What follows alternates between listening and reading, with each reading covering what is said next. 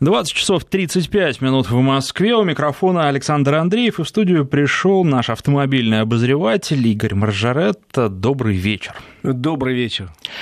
Две интересные темы сегодня мы для вас подготовили для обсуждения. Первое – это увеличение ответственности за непрохождение техосмотра, а также за выдачу техосмотра, собственно, без машины или на неисправную машину. В первом случае штраф планируют увеличить до 2000 рублей, ну а с учетом того, что а, вскоре следить за тем, есть на автомобиле техосмотр или нет, будут в автоматическом режиме с помощью камер, то это не просто 2000, когда поймают, а может вылиться в 2000 в день. То есть каждый день который э, владелец выезжает э, на машине без талона ТО, он получает потом за него квитанцию на 2000 рублей. Я уж не знаю, будут ли там со скидкой принимать, если быстро человек платит, но все равно мало не покажется, даже если по 1000 в день, 30 тысяч, это уже заметно и должно быть стимулом для того, чтобы э, получить а, техосмотр. Но а, еще собираются наказывать строже и тех, кто выдает эти а, техосмотры направо и налево, собственно, автомобиль не осматривая, здесь уже планируют ввести уголовную ответственность. Есть такая партия, что называется. Это пока не закон, это пока даже не проект, это предпроект, который подготовили в Минэкономразвития в пику другим проектам, которые мы услышали, были по весне тут объявлены. Примерно раз в полгода у нас и либо депутаты, либо какие-то министерства озадачиваются и решают, как сделать так, чтобы все проходили техосмотр полностью. Хотя зачем это делать? Вот если копнуть назад, мне не очень понятно. Дело в том, что была система техосмотра, когда это было все в ГАИ, помнишь?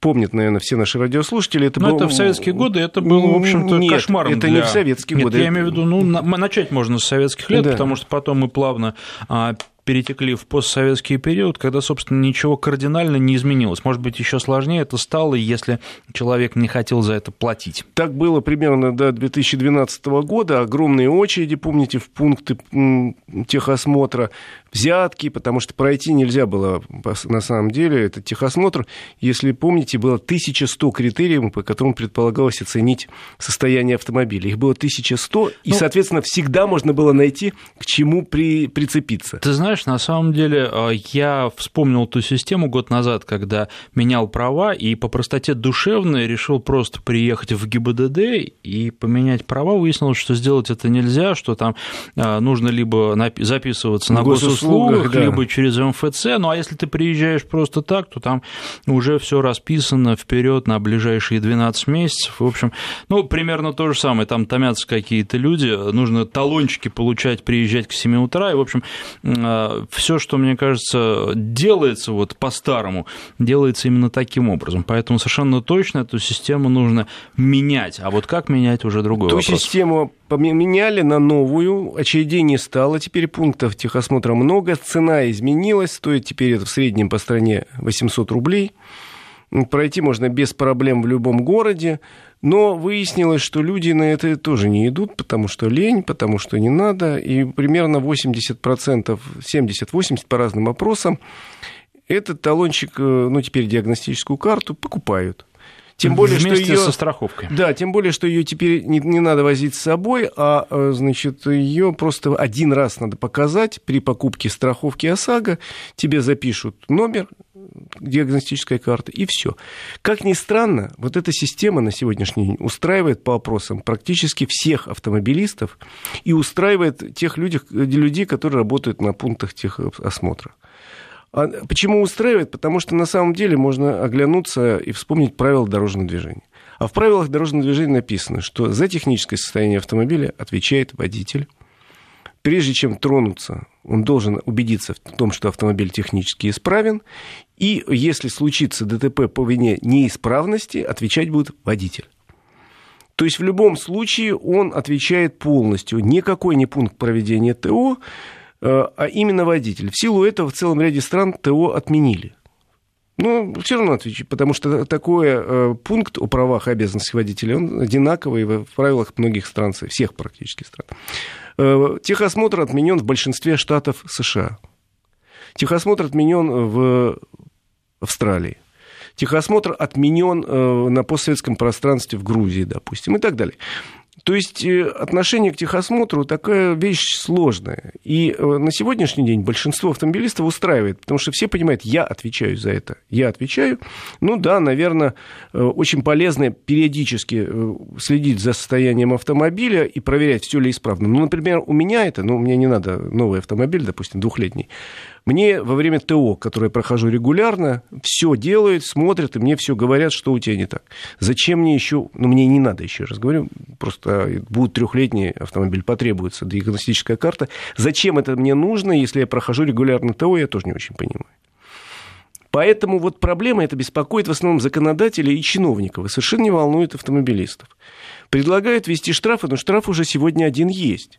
Есть штраф, его предлагают увеличить. Он сейчас 800 рублей. 800 рублей – это штраф за отсутствие полиса ОСАГО.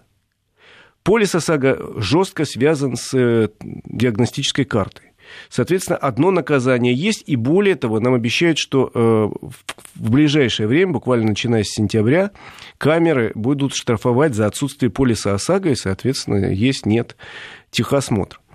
Поэтому вводить новое наказание, тем более придумать какую-то многоступенчатую систему, тем более странно, мне кажется, требование, которое записано в этом законопроекте, снимать на видео все, весь процесс прохождения ТО, чтобы он был не номинальным, а можно было отследить, и эту информацию выгружать и, и в районе трех лет хранить где-то на каком-то чудовищном сервере, по сравнению с которым, возможно, тот сервер, который требует закон Яровой, покажется там маленьким детским э, э, лэптопом. Потому что никто мне не сказал, сколько будет стоить этот сервер, сколько будет стоить видеокамера. Это что, все войдет в стоимость техосмотра? Э, я не понимаю. И вообще вот эти все чудовищные штрафы вплоть до уголовного наказания, за что в конечном итоге отвечает водитель? И нету в истории России, да и в истории других ну, стран тут, прецедентов. Наверное, не, не за что, а зачем? Зачем? Потому нету что... в истории России, еще раз извини, перебил, Саш, нету ни одного прецедента, что если автомобиль сломался, выкатили регрессный иск пункту ТО, который вот вы же проходили ТО, пункт проведения техосмотра, извини, доведу мысль до ума, говорит о, то, о чем? О том, что сегодня, там, 10 числа, в 10 часов утра, автомобиль мой, исправен по там, такому-то количеству параметров. Но автомобиль вещь сложная, тем более, если говорить об автомобиле старше трех лет, для которого требуется техосмотр. Ну, конечно, он Через два часа у него может что-то... попал в яму колесом, и уже он неисправен. Опять. Да, это же это только техническое состояние в эту минуту. Поэтому встает вопрос, зачем? Вот вся эта э, законотворческая возня, придумывание новых уголовных наказаний, еще для того, чтобы усложнить процедуру, которая, по большому счету, должна быть максимально простой. Ну, а с другой стороны, если на это посмотреть, конечно, человек, который э, не хочет соблюдать закон, он, например, приехал на техосмотр на правильных дисках, потом выехал за ворот, поменял и поехал на тех, которые вообще недопустимы. А с другой стороны, есть люди, которые ну, к автомобилю относятся так, ездят и ездят и ездит до последнего, пока вот он уже просто как вкопанный не встает. Есть. На таких людей техосмотр, если он действительно будет обязательным, и если он будет проводиться по всем правилам, повлияет. Ну, просто потому, что они не пройдут техосмотр на тех машинах, Я которые пока ездят, но кое-как. Боюсь, Саш, что в наших условиях это просто вырастет цена этой бумажки, которую можно будет получить. Если у меня автомобиль не пройдет никак, условно говоря, я э, русский человек, пойду и подумаю, с кем бы мне договориться, ну, чтобы заплатить. Да, Просто это цена вопрос, вопроса это вопрос, больше. конечно, цены с одной стороны, а с другой стороны, если действительно будет э, такая база данных, и потом автомобиль вот такой, который за деньги прошел техосмотр, не проходя его в реальности, а, попадет в аварию, и залезут в эту базу и увидят, что там этой машины нет, и действительно будет парочка-троечка уголовных дел, то это вполне может подействовать. Может. Но тут еще надо сказать, что сегодня есть некая база, она принадлежит МВД, куда э, стекаются результаты проведения техосмотров. На сегодняшний Об день... этой базе поговорим буквально через две минуты. Сейчас мы прерываемся на короткий рассказ о погоде. Напоминаю, что в студии Игорь Маржаретто. 20 часов 48 минут в Москве. Игорь Маржарет, Александр Андреев. Итак, в ГИБДД есть база. Эта база принадлежит даже не ГИБДД, а МВД. И база несовершенна. Об этом говорили многие руководители МВД, к сожалению. К сожалению, в свое время дали доступ к этой базе большому количеству людей, многие из которых уже даже не работают в системе ТО. И, соответственно, в этой базе может появиться очень много э, данных, которые невозможно проверить. То есть автомобиля не было, но данные внесены. Что делать с этой базой, насколько я знаю, до сих пор не решено, потому что вроде как системой заведует Российский союз автостраховщиков, но база вся э, хранится у МВД, и поэтому, как всегда, у семенянек у нас есть проблемы с детем, с этой самой базой. И вот, вот мне кажется, что надо приступать даже не к реформе, но хотя бы к корректировке системы техосмотра с того, что эту базу, чтобы у нее появился настоящий хозяин, и в ней навели порядок, большую систему, большую безопасность хранения данных, чтобы нельзя было влезть в нее, чтобы данные, которые в нее загружаются, были корректными, что называется, с этого надо начинать, а уже потом думать, какие уголовные наказания и за что вводить. Тем более, что количество автомобилей, попавших в аварию по вине технического состояния, у нас составляет очень малую толику, буквально 2%. Эти цифры растут, но растут очень незначительно. И еще раз говорю, это один из последних по количеству пунктов э, причин ДТП.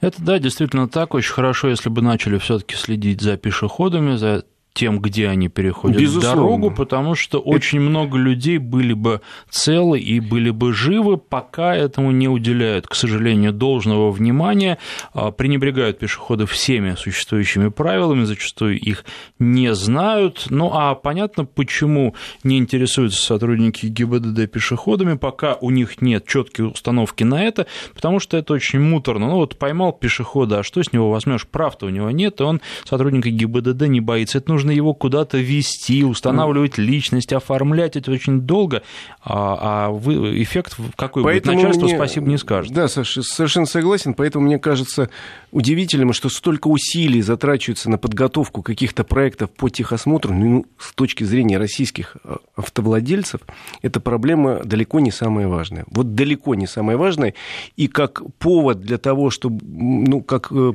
понимаешь, как причина гибели людей, она на последнем месте. Есть куда более важные причины, в том числе и выезд там, на встречную полосу номер один, и э, пешеходы. Ну и состояние долю, дорог тоже состояние дорог. большой вклад. То есть, в общем, это не та проблема, ради которой надо сейчас бросать всю государственную машину на подготовку этого закона. Лучше существующую систему попытаться подкорректировать, в первую очередь, путем э, э, налаживания нормальной работы вот этой базы данных по техосмотру. Ну и вторая тема, у нас не так много времени остается, установка газобаллонного оборудования, вернее, регистрация вот этих изменений, которые вносятся в конструкцию автомобиля, упрощается. У нас президент только за весну несколько раз говорил о том, что надо э, шире внедрять э, использование газа э, в автомобиле, потому что это во-первых, два раза дешевле, чем газ, примерно два раза дешевле, чем бензин. И это с точки зрения экологии э, очень здорово, потому что при э, работе на газе совершенно другие показатели по выбросам. Абсолютно другие. Плюс к тому у нас страна самая богатая в мире по запасам газа, и грех не пользоваться этим. Мы, вот, что называется, ходим по этому газу, а им не пользуемся. Поэтому замечательно, что э, немножко хотя бы упростили процедуру регистрации установки газобаллонной, потому что она чудовищно была зарегулирована, и э, чтобы установить газобаллонное оборудование, трижды приезжать на осмотр в ГИБДД, оформлять огромное количество документов, три, дважды приезжать э, в лабораторию сертифицированную, несколько раз ездить на сервис, и в конечном итоге установка самого оборудования, которое не очень дешевое, э, средняя стоимость, насколько я понимаю, сейчас примерно 25-30 тысяч рублей. Еще надо заплатить 10-20 тысяч за оформление документов и потратить даже не несколько дней, а несколько недель. Сейчас ГИБДД чуть упростила эту процедуру. на один раз меньше надо будет ездить в ГИБДД, и документы можно подать в электронном виде через сайт на первоначальное оформление. Уже не два раза, не три раза, а два. Но все равно э, чрезмерно, с моей точки, забюрократизирована эта процедура. И самое главное, мы уже обсуждали с тобой эту тему, что закон о э, регистрации внесения изменений в конструкции автомобиля. Уже три года мучают, ничего не получилось, и сегодня практически по закону ни одно изменение в конструкции автомобиля нельзя просто так внести. Это какая-то огромная, сложнейшая, дорогущая процедура. Ну, давай все-таки э, справедливости ради скажем, что главное здесь немножко не это, и речь идет пока о временной мере, потому что Конечно. есть а, два препятствия, а, которые стоят на пути к развитию у нас а, этой сферы и газовых автомобилей на пути на рынок. Во-первых, это это то, что у нас нет инфраструктуры, банально нет заправок, их нужно много для того, чтобы люди начали этим Покупать пользоваться. Машины. И во-вторых, э, конечно, самостоятельная установка газобаллонного оборудования это не самый лучший вариант. Машины должны идти с возможностью заправить их газом прямо с завода заводской. Вариант он самый надежный, и так должно быть, но пока не решена первая проблема, а, не будет спроса на такие автомобили массового, и, соответственно, производителю это просто невыгодно, хотя варианты есть. Получается замкнутый круг, вроде как газа много, надо куда-то его продвигать, но заводы, которые готовы сегодня выпускать, и на ВАЗе есть э, уже модели э, сертифицированные на газобаллонном оборудовании, и э, на других заводах, в том числе иностранных производителей, на Рено и на Volkswagen есть возможность выпускать такое оборудование. Но нету спроса, потому что, например, метановых заправок, самых современных, по всей России 300 штук. 300. Это, это вообще ничего. Это значит, что в Конечно, Москве их 4, в Москве столько должно быть как минимум. штуки. Я однажды брал на тест автомобиль с таким оборудованием. Великолепно. У него это бака хватило на 600 километров. Проще электромобиль взять на тест, чем автомобиль на газу. Ну что ж, наше время подошло к концу. Проблемы обозначили. Я думаю, что не раз еще к ним вернемся. Наш автомобильный обозреватель Игорь Маржаретта.